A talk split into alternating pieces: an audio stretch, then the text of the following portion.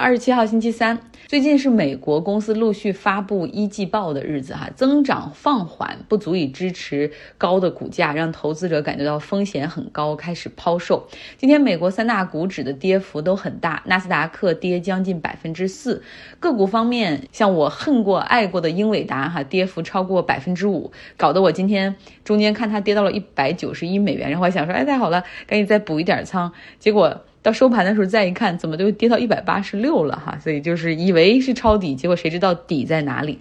呃，苹果公司今天跌近百分之四。虽然说它到四月二十八号才会发一季度的财报，但是因为它最大的供应商富士康。宣布位于上海昆山附近的两个工厂因为疫情的缘故已经停工。那市场担忧苹果的供应链没有办法如期的交货，所以出现这样的下跌。今天下跌最凶狠的大公司是特斯拉，跌了百分之十二。这是什么概念呢？就是这一天它就蒸发了一千二百六十亿美元。大家可以算一算，就是四百四十亿美元是一个 Twitter，到底这个蒸发的钱可以买几个 Twitter？大概三个左右吧。那下跌的原因是因为马斯克对于 Twitter 的收购。昨天我们说了哈，他和 Twitter 的董事会达成了这个交易，呃，要四百四十亿美元去让 Twitter 私有化，变成他私人的玩具。那其中二百一十亿美元是马斯克自有资金。于是这些。特斯拉的股东就算了算，说马斯克哪来的这些钱？那他肯定是要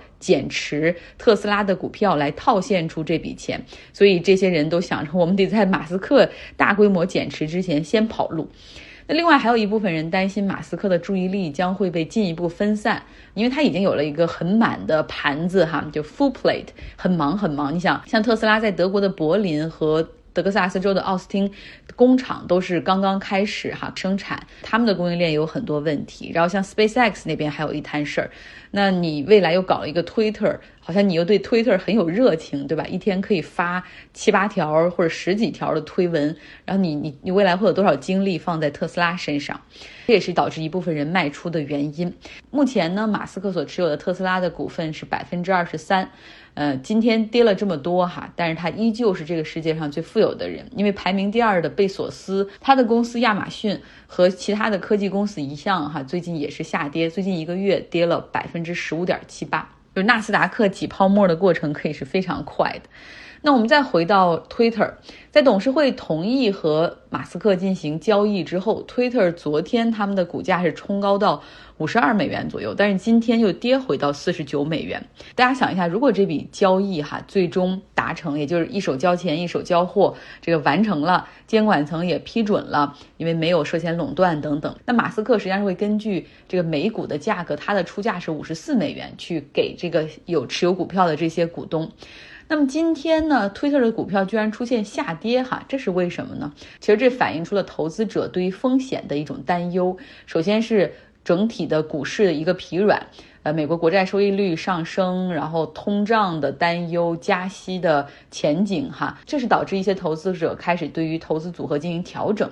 那另外呢，被收购的公司最后他们的股价。其实没有达到私有化的价格哈，这是比较正常的。呃，主要是担心说，万一这个收购不成功怎么办？因为虽然董事会和这个马斯克达成了收购协议，但是最后还是要走完各种各样的法律、金融以及监管程序哈，一堆 paperwork，然后这个还蛮花时间的。根据 Twitter CEO 昨天告诉他们员工的是，大概要三到六个月的时间吧。那我们说是什么样的可能性会失败？第一个可能性就是马斯克的钱不到位，比如说在接下来的几个交易日，然后这个特斯拉就不停的跌，不停的跌，跌到他可能没有钱了，他的钱不到位会导致并购失败。那第二个可能性就是，如果监管部门叫停的话，也可能会导致失败。那在这个交易条款中，假如说最后交易失败了，马斯克是要支付给 Twitter 十亿美元的分手费，而且还要承担所有的律师和金融费用。多说一句，监管方面哈，Twitter 呢，它作为社交媒体平台，在全球大概有二点一七亿的用户。听起来好像很大规模，但是相比 Facebook 和 Instagram，他们大概有三十五亿用户的规模，你看 Twitter 的规模就小很多，所以从反垄断的角度来说，应该不成问题。可是呢，on the other hand，Twitter 更加的政治化。它是这种政治意见的平台，像美国的总统啊、议员啊、各个部门就是 department，他们都有自己的 Twitter，部长也有，还有很多的各个国家的这种政要、政府首脑，他们其实也用 Twitter。然后他们向选民发什么话或者竞选信息，都会把 Twitter 作为一个平台哈来进行发布，所以这是一个比较对于很多国家的政治举足轻重的一个社交媒体平台。所以出于这一点呢，监管部门也许会多一些考虑。那像欧盟昨天就已经开始表态了，他们提醒马斯克哈说，你虽然说认为 Twitter 未来就可以成为一个纯粹的 free speech 的平台，言论自由的平台，但是需要提醒的是。欧盟马上就会有一个法律生效，Digital Service Act，明年会生效，会要求社交媒体公司必须要制定更加严格的平台规则，去打击虚假新闻，并且会限制特定广告的发放。哈，所以马斯克，你别以为就买下了它，然后让它退市私有化，不是上市公司就可以逃脱一切的监管了。接下来我们来到俄罗斯。俄罗斯宣布将从周三开始暂停对波兰和保加利亚的天然气供应，给西方颜色看看哈，就是反制他们对于俄罗斯的批评以及对乌克兰提供的武器。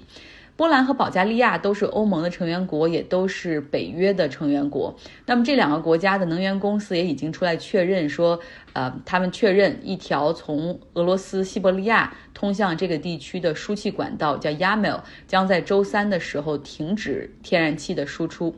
波兰有百分之四十五的天然气来自俄罗斯，保加利亚百分之九十的天然气来自俄罗斯。